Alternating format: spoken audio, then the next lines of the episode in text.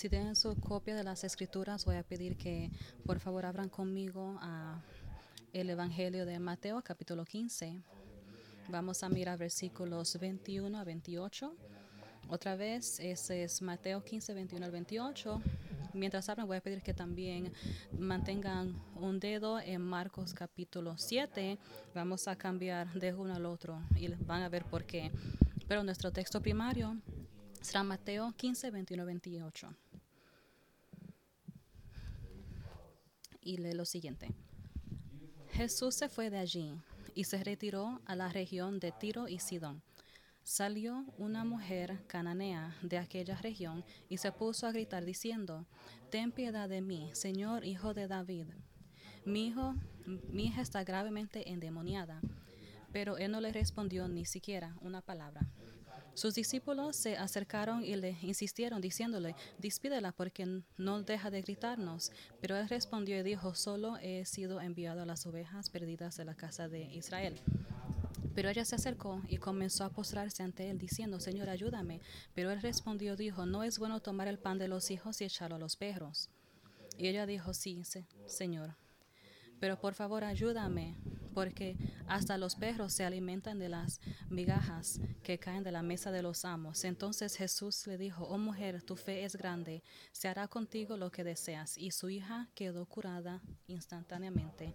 Amén. Me gustaría comenzar diciendo, estoy seguro que han llegado a esta conclusión, si somos honestos con nosotros mismos, a veces este texto, este texto es desafiante quizás un poquito raro. Déjenme explicar. En el servicio vemos una mujer pobre y en necesidad postrada ante Dios en el nombre de su hija y recibe lo que muchos creen que es un tratamiento cruel e inusual. Vemos en Marcos 7, similar, que acusaron a Jesús de racismo, xenofobia. Ellos dijeron que él había pecado contra esa mujer tanto en sus palabras y también en su actitud hacia ella. Y aunque nada puede ser más lejos que la verdad, ni posiblemente ser más perjudicial de la noción de Mesías manchando por el manchado por el pecado. Aunque a veces puede desafiar nuestras sensibilidades, es cierto, No debemos de vergonzarnos, pero lamentablemente no todos los que se llaman cristianos llaman al Señor están de acuerdo con ese sentimiento. En el 2016, Austin Stillman, un cristiano y era un graduado de Harvard, estaba escribiendo para ECTES una, una revista. Escribió el siguiente, el héroe de la historia no es Jesús, ya comenzó mal, sino la mujer serofenecia. Su voluntad de desafiar prejuicios malsanos es valiente y Jesús nos enseña aquí una importante lección al modelar la amabilidad en una cultura rota. Jesús tenía prejuicios de su comunidad que se vieron aumentados por su aislamiento de aquellos que podían desafiar sus puntos de vista, pero escucha cuando esos puntos de vista son desafiados. Concede su entocentrismo erróneo y dirige la compasión divina hacia todas las personas en, en todas partes. Y luego él escribió, quizás los gentiles no son tan diferentes e insignificantes como su, sugirió Jesús, tal vez merecen la compasión de Cristo al igual que los judíos. Y aunque esta interpretación es radicalmente ni, y, progresiva, no vamos a seguir hablando de eso, sino lo que quiero hacer, lo más que yo pueda, es compartir con ustedes lo que este encuentro y el milagro que vino después nos revela de la persona en realidad de Jesucristo la realidad de su reino. Un reino no hecho de personas que merecen gracia, sino lo opuesto, que reciben compasión y gracia en vez de lo que deberían de merecer, que es ira. Y me gustaría hacerlo en un sermón que le puse título Aún los perros. El boletín, para los que quieren tomar notas, tiene cuatro partes. El primer punto es la petición de la fe. El segundo es la perseverancia de la fe. El tercero, la percepción de la fe. Y el cuarto, el premio de la fe. Número uno, la petición de la fe.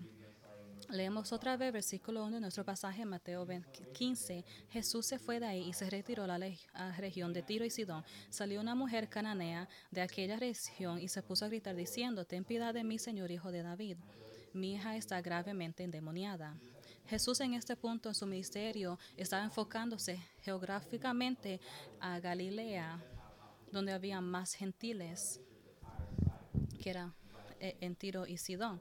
Porque cambió, bueno, Mateo y los otros que escribieron los evangelios nos dicen que había una gran multitud que lo estaban siguiendo desde que él comenzó su ministerio acá en el mundo. Cuando él comenzó a sanar, personas de las regiones alrededores que escucharon de él comenzaron a venir. ¿Por qué es eso? Porque como se pueden imaginar, todos deseaban estar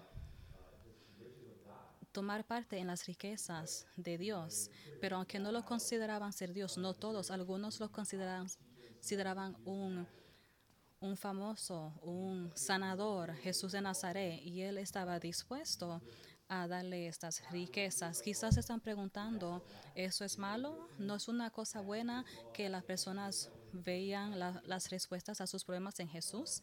Bueno, la respuesta es sí, pero también es no ve la multitud aquí, como decían, en contraste a los discípulos, solamente estaban buscando a Jesús porque pensaban en lo que Él podía hacer para ellos físicamente. En un momento en capítulo 4, Lucas leemos que al llegar el día Jesús salió y fue a un lugar apartado y las multitudes lo buscaban y se acercaban a él, trataban de impedirle que se fuera, pero él les dijo, es necesario que también yo predique el reino de Dios a las demás ciudades porque he sido enviado por ese propósito. Después de darle comer a los cinco mil en Juan 6, Juan escribe, percibiendo entonces que el pueblo, la multitud, estaba a punto de venir y tomarle por fuerza para hacerle rey, Jesús se retiró de nuevo al monte, al monte solo. Juan 6, 15. Lo que no se dieron cuenta era que ya él era rey sobre y él el gobierno estaba sobre sus hombros, como dijo el ángel Gabriel, será grande y será llamado Hijo del Altísimo, y el Señor Dios le dará el trono de su padre David, y reinará sobre la casa de Jacob para siempre, y su reino no tendrá fin. Así que claramente él era rey. Eso fue en Lucas 1, 32 a 33. Y no entendían que el Mesías y su misión fue ejemplificada las personas querían impedirle que él siga su misión y por eso fue que tuvo que alejarse. Otro, otra motivación se puede ver en nuestro texto. Al principio de Mateo 15, unos fariseos y escribas fueron a Jerusalén y le interrogaron sobre sus conductas con los discípulos. Lo acusaron de romper las tradiciones de los sanciones por no lavarse las manos antes de comer. No se preocupaban de que estaban pensaba que los discípulos eran poco higiénicos, sino que eran irreverentes y sagrados. Pero aunque ellos sentían indignación injusta, Jesús los llamó a la atención inmediatamente. Él enseñó que ellos mismos rompen la verdadera ley de Dios porque están siguiendo sus prioridades y sus tradiciones sobre ella. Y luego habla la parábola con la multitud, incluyendo los discípulos, hablando de las ramificaciones de gran alcance en cuanto a lo que debe. En Mateo 15, 11 dice, no es lo que entra a la boca lo que contamina a la persona, sino lo que sale de la boca es lo que contamina a la persona. Él declaró todas las comidas limpias. En Marcos 7, 19 se ve en paréntesis, porque él quería que ellos y nosotros entendiéramos que no era necesariamente lo que se come que afecta a la persona, sino lo que viene por dentro. Lo malo viene del corazón y ellos no lo entendían. No, sabían que Jesús estaba sembrando semillas de gracia y aceptación para prepararlos para ellos encontrarse con esta mujer, pero también su futuro con la iglesia. Y santos de todas culturas y etnias iban a buscar el nombre del Señor y eso era algo que le estaba enseñando ahora. Regresando al texto, ellos están entrando a Tiro y Sidón. Ahora, Tiro y Sidón eran dos ciudades hermanas fenicias que estaban separadas por 20 millas. Aún todavía están en la costa oriental del Mediterráneo, en lo que ahora se llama Líbano. El distrito donde Jesús y los discípulos, o donde habían ido, eran 40 millas noreste de Gennesaret, que es una pequeña ciudad que está al lado del mar de Galilea. Y de ahí le estaban siguiendo después que caminó en el agua. Pero estas dos ciudades, Syra y Saron, eran lugares de vacaciones. Primeramente, las personas que estaban ahí eran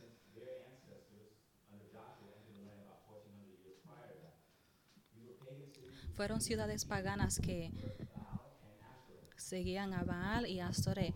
Astor, una de las doce tribus de Israel, falló en eliminarlos. Entonces ellos siguieron siendo trampas perpetuas para el pueblo de Israel, mezclándose, casándose y finalmente volviendo los corazones a la adoración de los ídolos, ídolos paganos. Y por eso sufrían castigo una y otra vez. Muchos pueden acordarse del nombre Jezebel. Ella vino de Tyre.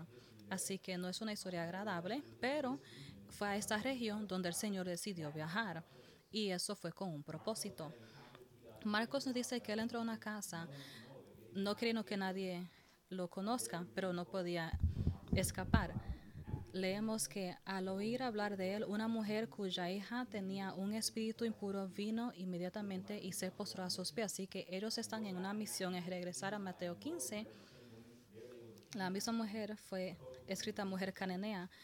Ella se acerca a él suplicando por su hija. Marco añade, hija pequeña, quizás Anía no era más mayor que Emilia o Abigail o Carolina. Dice que comenzó a gritar, ten piedad de mí, Señor. La impresión de eso es que estaba inconsolable y en desesperación. Aunque su hija estaba afligida y no ella, la mujer que suplica con el Señor está pidiendo que Él tenga misericordia de ella. Dice, ten piedad de mí, porque cada mujer sabe que el sufrimiento de su hijo es su propio sufrimiento. Ella sabía que si algo iba a suceder con esa niña, su vida iba a estar perdida. Una cosa que ella sí sabía es que el hombre que estaba enfrente de ella era el único que podía arreglarlo.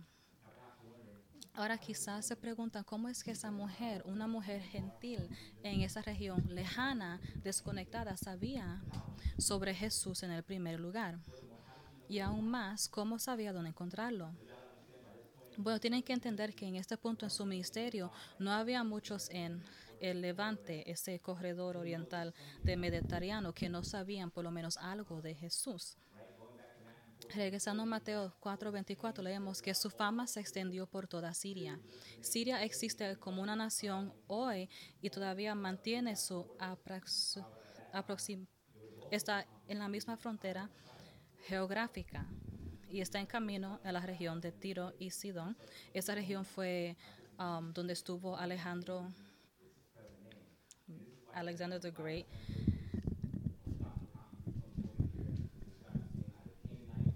Es describida como una cananea griega o gitana, hablando aquí de la interseccionalidad. Um, si Pablo era el hebreo de los hebreos, esa mujer era la gentil de los gentiles. Ahora, ¿cómo exactamente sabía ella que él estaba en el área? Marcos nos dice que ella sabía de él.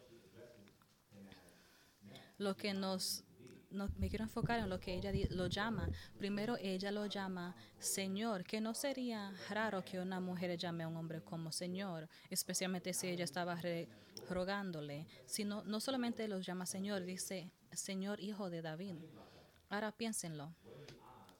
¿Cuáles son las posibilidades que esta mujer que no es, es viene de lugar lejos, um, no donde no hay Nuevo Testamento, Antiguo Testamento, cuáles son las posibilidades que ella lo está llamando al hijo de David y que ella cree que él es quién es, o cómo sabe ella quién es David, o quizás como unos mil años antes él había entrado a un pacto con Dios de Israel. ¿Cómo sabe ella que el hombre enfrente de ella era en el cual la vida de su hija dependía, que él era el cumplir profético de ese pacto. ¿Cómo ella llegó a creer en ese momento donde Israel y algún esos que estaban cerca de Jesús no vieron? Entienda, hijo de David no es simplemente una declaración genealógica.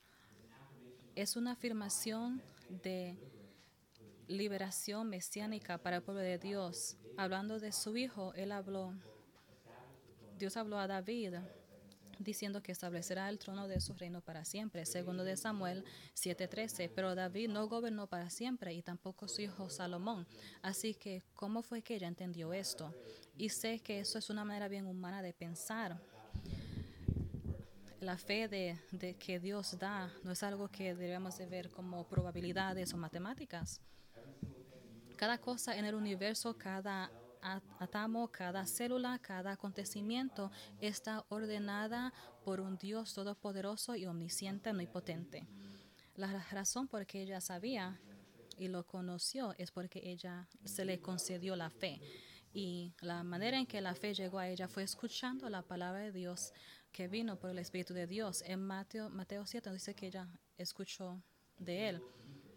Y eso va para usted y para mí. Eso debería de conmovernos a seguir adorándolo cuando pensamos en eso, porque ¿quiénes somos nosotros que el Padre quiere traernos a su Hijo, el Hijo de David? Que Él nos llevaría a nosotros a un punto en el tiempo y en el espacio. No solo que ustedes están aquí en un lugar donde escuchan la palabra, en su propio corazón, que ustedes lo reciben como Él es donde le pedimos sinceramente, como hizo esa mujer cananea, ten piedad de mi Señor, hijo de David. ¿Ese ha sido tu clamor? Si es así, gloria a Dios. Así que vamos a petición de la fe, luego vamos a examinar punto número dos, la perseverancia de la fe. Mirando ahora versículos 23 a 25. Pero él no le respondió ni una palabra. Sus discípulos se acercaron y le insistieron diciendo, despídela, porque no deja de gritarnos. Pero él respondió y dijo, solo he sido enviado a las ovejas perdidas de la casa de Israel. Pero ella se acercó y comenzó a postrarse ante él, diciendo, Señor, ayúdame. ¿Qué dilema? Pastor P nos acordó la semana pasada que los discípulos en la barca, quizás hay veces en nuestras vidas donde nos encontramos remando contra las tormentas en la vida y que estas tormentas, aunque vengan en forma de salud o dificultad en la casa, dificultad en trabajo, dificultad en el ministerio o aún persecución que viene por Cristo, estas cosas son instrumentos por los cuales Dios usa para formarnos, para fortalecernos en nuestra fe y que dependamos más en Él. Santiago, el hermano de nuestro Señor, comenzó esta carta hablando de esto.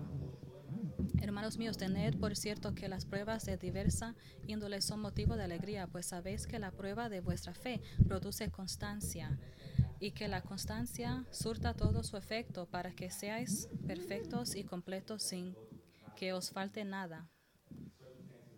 Dios usa circunstancias fuera de nuestro control para probarnos. Y espero que tomemos esto en el corazón. Pero ¿y si las pruebas vienen del Señor directamente? No hay ninguna segunda causa, no hay algo en la naturaleza. Pero ¿qué sucede cuando Él decide que Él lo va a poner a usted por una prueba, como Dios hizo con Abraham? Le dijo que sacrifique a su propio hijo Isaac. Y al, al, rico que le dijo que venda todo lo que tenga y que le siga a él. ¿Cómo nosotros hubiéramos actuado en esta confrontación de Dios. Esa mujer vino a él y primero parece que él la ignoró. Versículo 23 dice, no le respondió ni siquiera una palabra. Los discípulos, no sabiendo lo que Jesús estaba haciendo, asumieron que su razón era como la misma razón de ellas. En sus mentes ellos no estaban interesados y dijeron, despídela porque nos sigue gritando claramente no vas a responderle a ella porque tenemos que tener algo que ver con esa mujer. Esas últimas palabras gritándonos en griego se describe como detrás de nosotros, como que él estaba caminando lejos de ella y ella detrás de él pidiendo por su hija. Lamentablemente, esa no fue la primera ni la segunda vez que los discípulos no entendieron la necesidad para la gracia y misericordia en el reino. Vimos esto cuando dieron que a los cinco mil. Despielos, no podemos alimentarlos. deje que vayan a los pueblos y encuentren algo que comer allá. Y con la pregunta de Pedro, Señor, si mi hijo peca contra mí, voy a tener que perdonarle siete veces. Y Jesús respondió, no digo que hasta siete veces, sino setenta veces siete. Para los que hacen matemáticas son 490 y eso sería el mínimo. Él habla que el que falla en extenderle misericordia a, a los hermanos no tiene ninguna razón por la cual espera misericordia a sí mismo. Dice, bienaventurados los misericordiosos porque recibirán misericordia. Mateo 5.7. Y eso es algo que los discípulos tenían que aprender y seguir creciendo. Y estamos haciendo lo mismo ahora. Tengan cuidado que no endurezcan su corazón ante Dios. Diga, yo no hago eso. Quizás no lo dice, pero quizás lo piensa. Y si ese es el caso, amén. Espero que eso es algo que no hagamos. Pero acuérdese lo que dice Jesús de cuán cerca él estuvo con su pueblo. Cuando llegue el tiempo de juicio, ellos van a decir, ¿cuándo te dimos de comer? ¿Cuándo te invitamos a entrar? ¿Cuándo te vestimos? ¿O cuando estabas en la cárcel? ¿Cuándo hicimos esto? Y él respondió, en verdad os digo que en la medida en que le hiciste con uno de estos hermanos míos, incluso con el más pequeño, conmigo lo hiciste. Mateo 25, 4. Así que espero que Él nos ayude a vivir de esta manera, que no tengamos pecado en nuestro corazón contra otro hermano. Y la mujer persiste y el Señor se detiene y él dice, solo he sido enviado a las ovejas perdidas de la casa de Israel. Pero ella se acercó y comenzó a postrarse ante él, diciendo, Señor, ayúdame. Ya ella estaba convencida que aunque había un obstáculo, y no solo que ella recibió de él y sus discípulos, ella sabía que Jesús era la, la solución y tenía que seguir buscándolo. Quizás ella había escuchado por la palabra que si tenía que darle algo, ella tenía que pedirlo. Si algo que tenía que encontrar, ella tenía que buscarlo. Si esa puerta se iba a abrir, ella tenía que tocar, no una sola vez ni dos veces, sino tantas veces como sea necesario. Ese es el caso como usted. Ella usó su fe, ahora tenía que ejercitarla y eso es lo que el Señor le estaba preparando para que haga. Pero la prueba no se había terminado. Nos trae el tercer punto, la percepción de la fe. Continuando el versículo 26 a 27, pero él respondió y dijo, no es bueno tomar el pan de los hijos y echárselo a los perros. Y ella dijo, sí, Señor, pero por favor ayúdame, porque hasta los perros se alimentan de las migajas que caen de la mesa de sus amos. Y aquí está, aquí es donde tenemos un poquito de problema, no en verdad, pero de nuevo tenemos, no vamos a pedir perdón por la palabra de Dios. Algunos van a decir, oh, mira ese Señor que tú adoras, ¿por qué fue tan mal con ella? Pero su palabra es una espada de dos filos y tenemos que seguirla. Jesús estaba llamándola a ella un perro. No, no lo creo. No creo ni indirectamente ni directamente él estaba él llamando un perro. Le voy a explicar para definir algunos términos.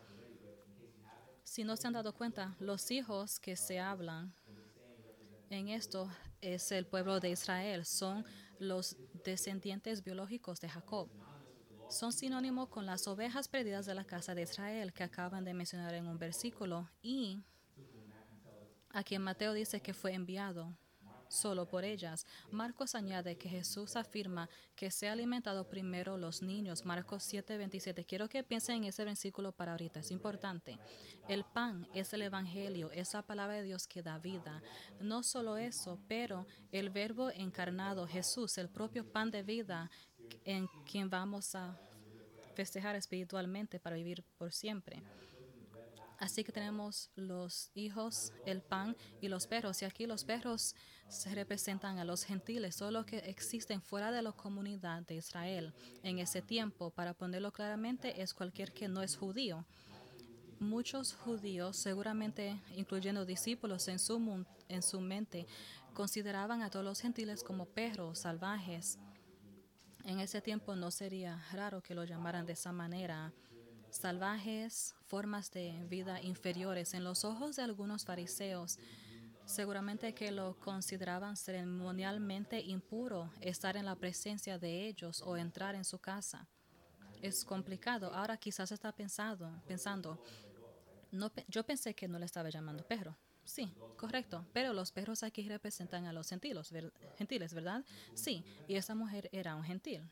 Sí, correcto. Pero para entender ese texto tenemos que leer el lenguaje original en el cual fue escrito. La palabra griega para perro en el Nuevo Testamento, nuestro testamento es kruon. Y se usualmente es para describir un perro salvaje. Y Mateo 7 dice, no le des santo a los kuan, ni eches las perlas a los cerdos, no sea que la pisotean y la vuelvan a pedazos. Y no está necesariamente refiriendo a los gentiles acá, sino a cualquier persona que rechace el Evangelio. Por hecho, los fariseos, junto a muchos de las ciudades judías donde él hizo la mayoría de sus milagros, ellos hubieran sido ejemplo de esa descripción porque ellos fueron descendientes, aunque fueron descendientes de Jacob, no creían en él, aunque la palabra enseñaba quién él era. El apóstol Pablo escribiendo a los gentiles en Filipos le dice, guardaos de los perros, ahí está la palabra, kuan, guardaos de los malos obreros, guardaos de la falsa circuncisión, Filipenses 3.2. Así que aquí un cristiano judío advirtiendo a los cristianos de judíos que no son cristianos, llamándolo a ellos perros, porque ellos eran los que estaban trabajando como personas viciosas, tratando de llevar los gentiles de nuevo a la esclavitud, a los rituales, a las costumbres, a la ley que tenían, olvidando que la verdadera justicia no viene de seguir la ley, sino de la gracia de Dios y solo la fe en Cristo. Interes- interesantemente, vemos la palabra en Lucas 16, 19, 21. Había un hombre rico que se vestía en púrpura de lino fino y que hacía cada día un gran banquete. A su puerta estaba acostado un hombre llamado Lázaro, cubierto de llagas, que deseaba alimentarse con lo que caía de la mesa del rico. Y vemos la similar acá en nuestro pasaje. Siguiendo, además hasta los Kuans vinieron y lamieron las llagas. Hay pruebas científicas que dicen que la saliva de los perros contiene propiedades así que aunque aquí los perros son tratados mejor, y sa- saben cómo la historia termina para él, pero con todo eso al lado, en Mateo y Marcos nos dice que Jesús, el uso de la palabra perro aquí era kuan, no era kuan, sino canarion, la traducción que significa perrito o cachorro o mascota doméstica. Y eso tiene más sentido porque no vas a tener un kuan o un perro vicioso en tu casa, especialmente cuando un niño esté comiendo. No lo tendrías en la casa, pero quizás tendrán un perro como Klein o Nicky. Los César tienen a Riley, Angie y yo tenemos a Sasha, pero un aunque Sasha es un poquito loca, um, pero una mascota doméstica, como un padre de una perrita, y quizás hablo por otros también, que nuestros amigos de cuatro patas son, no son viciosos, sino que son parte de nuestra familia, que nos traen gozo y también sirven un propósito. Con eso dicho, mientras tan bonitos sean, la, como estamos en, en los ojos de Dios, es tanto que ellos nunca tendrán prioridad sobre los humanos en la casa, mucho menos los niños. He visto personas que, que andan con los perritos en un coche o lo cargan, a veces hay algunos que le dan de comer con las cucharas, no voy a mencionar nombres, pero como regla normal, los niños vienen primero. Y ese es el punto que le estaba haciendo acá. Jesús estaba usando una, metáfora para ver, enseñar la prioridad de su misión, lo que el trabajo que le dio su padre a hacer. Él no estaba diciendo algo racista, el, señor, nuestro Señor sabía cuando tenía que hablar fuerte, pero no fue aquí. Y nunca fue de, un corazón con orgullo que lo hizo. Y eso es lo que es el racismo, um, ser orgulloso y enseñando parcialidad a nosotros. Lo que él estaba haciendo es que estaba probando la fe de esta mujer y mientras lo hacía estaba enseñándole a sus discípulos una lección bien importante sobre la gracia y la fe y ellos carecían de eso. Y Jesús no estaba en esa región sin motivo y sin razón. Él a propósito fue caminando 40 millas a esta región llena de gentiles. Nada que Jesús hijo o hizo o dijo o que está acá en la escritura fue por chance. Él, él la, la probó a ella, pero no fue por casualidad. Él sabía el pensamiento de ella y lo hizo para que ella misma y los discípulos que estaban viendo y nosotros leyendo podamos ver y creer cuán poderoso es la fe, la fe verdadera que Dios nos da. Y que la fe no discrimina. La fe verdadera puede mover una montaña en su sentido de que puede ser más grande de lo que nosotros pensamos. Ella entendió eso, por eso fue que ella pudo responder humildemente como lo hizo. ¿Y cómo? Por su fe, que otra vez no, no vino de ella, no de su propio trabajo, pero un regalo de Dios. Creo que nuestro Señor, con su gracia, Él le dio, la ayudó para que ella pueda pensar. Cuando yo, ¿se acuerda que dije en Marcos 7? Dijo, Él le dijo, deje que los niños se alimenten primero, porque no está bien tomar el pan de los niños y echárselo a los perros. Usted ve, dijo primero, no significa solamente. Lo que implica acá es que hay otros que serán alimentados después. Jesús dijo en Juan 10, 14, 16. Yo soy el buen pastor, conozco a los míos y los míos me conocen, como el Padre me conoce y yo conozco al Padre, y doy mi vida por las ovejas, escuchen, y tengo otras ovejas que no son de este redil. Debo traerlas también, y ellas escucharán mi voz. Así habrá un solo rebaño y un solo pastor. Amén.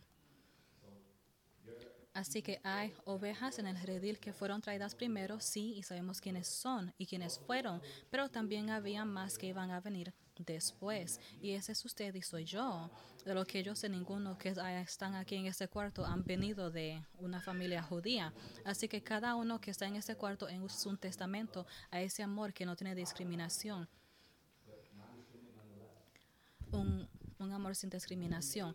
La mujer quizás no tenía mucho o mucha revelación, pero mira lo que ella hizo, aun con lo poco que tenía. Aquí en América tenemos la palabra de Dios en abundancia, en, una, en abundancia. ¿Y qué excusa tenemos para no estar escudriñando la palabra, no estar escondiéndola en nuestros corazones, acordando de la palabra de Dios que podemos encontrar esperanza, paz, seguridad, dirección? Y también todas las cosas que pertenecen a la vida y a la piedad. Tenemos que aprovechar nuestro privilegio y vivirla. Esta mujer vino de un pueblo donde no tenía sinagoga ni tenía la palabra, pero lo que escuchó, miren lo que ella hizo con lo que había escuchado. Si no lo hacemos, no solamente estamos perjudicándonos a nosotros mismos, pero eso que van a venir a nosotros. A lo que se le da mucho, muchos es requerido. Si quieres percepción de Dios, como la mujer quería, es lee la palabra de Dios, medita en lo que lees, ora de lo que meditas. Y pídele al Señor que te dé entendimiento para que te ayude a caminar en la palabra. Conoce e imita a esos que están alrededor de ti, lo que Dios ha puesto alrededor de ti, preferiblemente los que están en la fe, porque la iglesia de Dios es una comunidad, no es un grupo a capella. Nos tenemos uno al otro por una razón. Pídele al Señor que te ayude con tu falta de fe y Él te va a fortalecer tu fe. No te sorprendas si Él te responde que sí y te envía, te envía algo difícil solo porque te está dando lo que le, has pedido. La mujer que tuvo poco se aferraba a cada palabra de Jesús, así que cuánto más deberíamos de seguirlo a Él. Así que nos fijamos en la petición de la fe, la perseverancia de la fe, la percepción de la fe y últimamente, punto número cuatro, el premio de la fe. Mirando últimamente el versículo 28, entonces Jesús le dijo, oh mujer, tu fe es grande, se hará contigo lo que deseas. Y su hija quedó curada instantáneamente. Me avergüenzo admitirlo que, aunque conozco a Jesús y he caminado con Él por nueve años, quizás mi vida no enseña que yo creo que Él dice lo que está diciendo. Hay veces que mi fe fallece y sé que no soy el único. Hay veces que yo le he buscado y quizás no completamente y quizás con doblemente. Y la palabra dice que no hagamos eso. No, no diciendo orando por un parqueo, quizás un tren que tenga aire acondicionado, pero también por las cosas grandes, oportunidades para compartir el Evangelio, que no tengamos temor al hombre, para, con la gracia de combatir al pecado, conociendo su presencia en nuestra vida cuando Él trae dificultades, donde sabemos que lo que estamos pasando no es en vano. La mujer aquí no es ninguna extraña a las pruebas, pero al final del día ella entendió quién era el hombre que estuvo parado enfrente de ella y lo que él estaba, lo que él podía hacer por ella. Ella entendió con su mente el corazón que él tenía. Leímos y escuchamos sermones anteriormente la compasión de Jesús, la compasión por la multitud que no los dejaba ir. Ella entendió su corazón. En su mente, si este era el Señor, si este era el Hijo de David, ella no iba a aceptar no como una respuesta, aunque significaba que lo iba a seguir al fin del mundo. Ella era persistente porque ella sabía que igual como los testigos que estaban alrededor de él en Hebreos 11 dicen que sin fe es imposible agradar a Dios, pues quien quiera acercarse a él debe creer que existe y que recompensa a los que le buscan. La fe de la mujer fue comendada como grande y su recompensa fue aún mayor. Su hija fue curada instantáneamente. Solamente confirmado lo que ella ya estaba convencida que iba a suceder. Y es una expresión profunda de fe genuina en un creyente. Es algo que nos anima a nosotros cuando miramos a esta mujer, pero de nuevo, lo que es asombroso de esto y lo que creo que debe de cautivar a nuestros corazones cuando leemos en esto es que su fe, aunque fue bien grande, fue un don de Dios. Esta mujer no iba y no podía conseguir esta fe por sus propias fuerzas. No lo pudo hacer sin la gracia soberana de Dios. Por eso es que toda la gloria y el honor tiene que ir a Él. Porque por gracia habéis sido salvados mediante la fe. Eso no es una obra vuestra, sino que es un don de Dios, no un resultado de las obras para que nadie pueda presumir. Efesios 2, 8, 9. En conclusión, como la viuda persistente antes el juez injusto y esta señora, ella clamándole y se vio que le dio resultado. Si lo conoces y has estado caminando con él por mucho tiempo, digo que si lo sabes en una relación como tu padre, como tu padre y salvador, sabes que no servimos a un juez que no es justo, sabemos que servimos a un Dios que es justo que no debió de haber juzgado a nosotros por nuestros pecados, pero en vez Él condenó a su propio Hijo en nuestro lugar por, nuestra, por nuestro pecado. Y sabemos que el Hijo fue dispuesto a pagar esta pagar los pecados por nosotros. Y él nos dio su justicia sin mancha. Y él nos va a alzar a nueva vida. Tenemos todas estas promesas en la palabra de Dios y encima de eso, porque usted y Él causó que usted y yo seamos adoptados a la familia de Dios y que no solo somos sirvientes, pero somos sus hijos también, sus hijos que son amados y que podemos regocijarnos en eso. Pero si esta no ha sido tu experiencia, si no te has sometido tu voluntad, tu corazón, tu vida a Jesús, este Jesús, que es el Señor, el Hijo de David, entiende que estás contra un Dios que el reino nunca terminará, que es eterno. Nuestra vida es, nuestra vida es temporal, pero la eternidad no. Si comienzas a rechazarlo con cada aliento que tienes, eso estará contado contra ti, porque ni merecemos el, el aire que respiramos, pero Él es paciente, es misericordioso, especialmente con los pecadores. Y lo vemos una y otra vez, especialmente como con esta mujer. Ella no mereció que le sanaran su hija, pero él la trajo ella a él y ella recibió lo que pidió. Él es paciente y misericordioso y él llama a los pecadores de cada lugar, no importando raza, color, es venir y ser arrepentirse, creer el Evangelio y ser reconciliado con Dios. Oremos.